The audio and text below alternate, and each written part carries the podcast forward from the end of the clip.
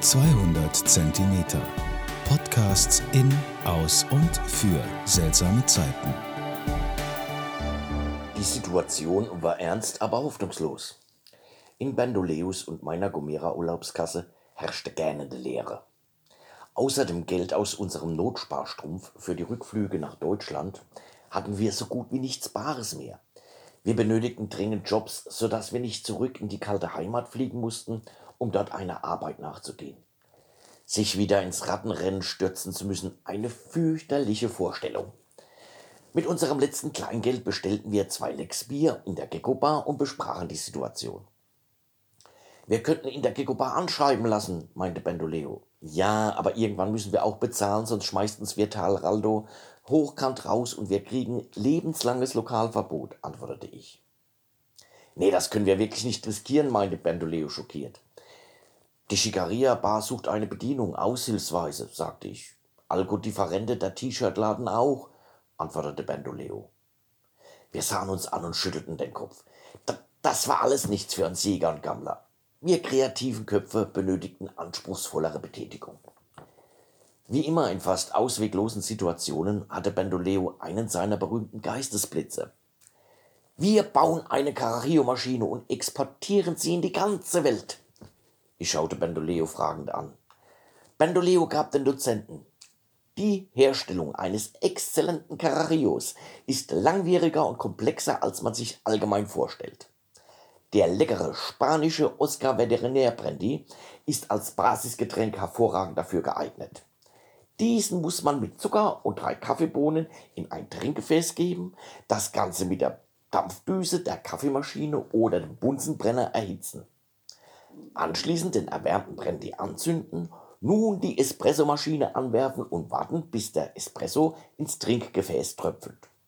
Sogleich wird jeweils eine kleine Scheibe Zitronenschale und eine ebenso kleine Scheibe Orangenschale hinzugegeben.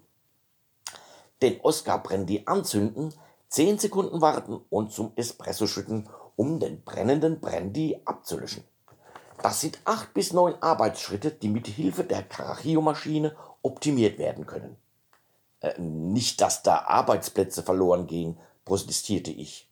Ach was, das eingesparte Zeitfenster kann der Wirt oder die Bedienung zur Gästebetreuung nutzen.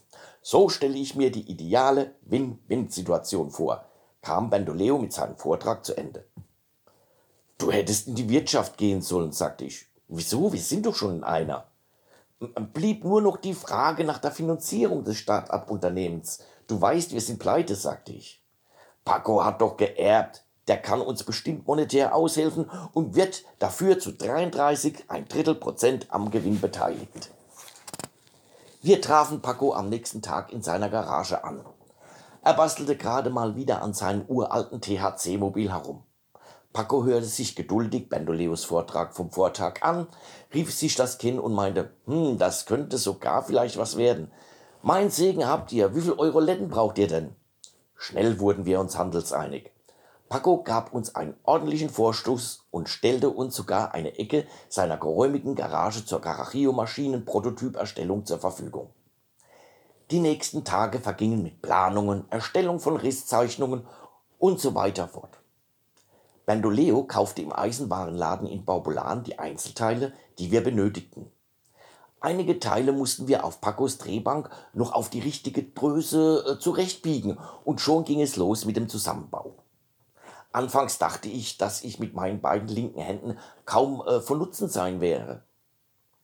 Aber unter der fachkundigen Anleitung von Bandoleo entwickelte ich mich immerhin zu einem halbwegs brauchbaren Schweißer und Löter.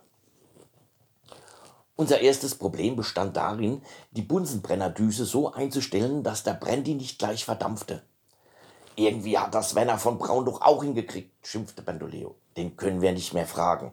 Erstens ist er schon lange tot, zweitens war er eine alte Nazisau und drittens arbeiten wir hier an einer Carachio-Maschine und nicht an einer Saturn V-Rakete. Bandoleo gab mir recht. Nach einigen Fehlversuchen arbeitete die Bunsenbrennerdüse einwandfrei. Noch ein paar Anstellungen an der Rückholfeder und des Zitronenschalen-Einfüllstutzens, dann war es geschafft.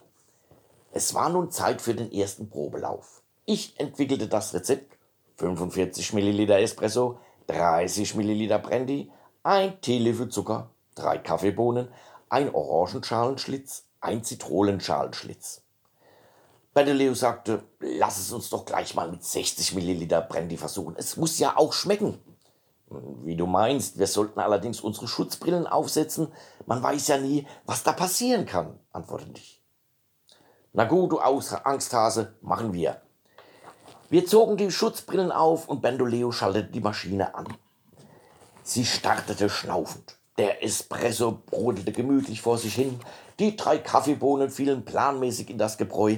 Gleichzeitig lösten sich Zitronen- und Orangenschalenschnitz aus dem jeweiligen Behältnis und plumpsten hinzu. Das Dilemma nahm seinen Lauf. Offenbar hatte sich der Einstellungshebel der Brandy-Bunsen Brennerdüse gelockert. Ein feiner, aber langer Feuerstrahl, wie aus einem kleinen Flammenwerfer, schoss knapp zwischen uns hindurch. Drück auf Aus, drück auf Aus, Abbruch, Abbruch, Mayday, schrie ich. Bandoleo drückte auf den Ausschalter und nichts passierte. Die Maschine schien sich weiter zu erhitzen und erzeugte grässliche Geräusche. Das war so nicht geplant. Ich ging vorsorglich hin, hinter Pacos Werkbank in Deckung. Bandoleo hüpfte zum Sicherungskasten und legte alle Schalter flach. Im nächsten Moment gab es ein Donnergetöse. Die Carachio-Maschine explodierte. Ihre Einzelteile flogen mit immenser Geschwindigkeit durch die Garage. Dann war es still. Ich fragte durch den langsam verziehenden Rauch: Bandoleo, lebst du noch? Bist du okay? Das Publikum war heute wieder wundervoll und traurig klingt der Schlussakkord in Moll, sang er, bevor ich mir Sorgen um die geistige Gesundheit meines Stadtpartners machen konnte, erschien Paco dort, wo früher das Garagentor war. War wohl ganz gut, dass ich den Probelauf verpasst habe. Wir müssen aber deswegen etwas unternehmen, sagte er und deutete Richtung Garagendecke. Dort klaffte ein Krater, in welchem die Mondlandefähre hineingepasst hätte. Meine Güte, da ist bestimmt die Brandybunsen Brennerdüse mitsamt Anhang rausgeflogen, wenn die jemand getroffen hat. Bendoleo beendete den Satz nicht. Paco, wie immer, Herr der Lage, meinte, okay, Michi sucht das Ding im Norden, Bendoleo im Osten, ich übernehme Süd und West, in einer Stunde treffen wir uns wieder hier. Wir suchten wirklich überall in Vueltas nach der Brandybunsen Brennerdüse. Nach einer Stunde trafen wir uns wieder bei Pacos Garage. Die Suche blieb erfolglos. Das Gerät war verschwunden. Ist euch klar, was das bedeutet? fragte Bandoleo. Paco und ich schüttelten die Köpfe. Wir sind Pioniere der Weltraumfahrt. Wir haben als Erste eine Brandybunsen-Brennerdüse in eine Umlaufbahn geschossen. Schluss Bandoleo. Der Rest ist schnell erzählt. Wir versprachen Paco, nach Deutschland zurückzukehren und hart zu arbeiten, um unsere Schulden zu bezahlen und den angerichteten Schaden wieder gut zu machen was wir auch taten. Nur manchmal ertappte ich mich dabei, in den sternenklaren Nachthimmel zu schauen und meine selbstgeschweißte Brandybunsen Brennertüse zu suchen.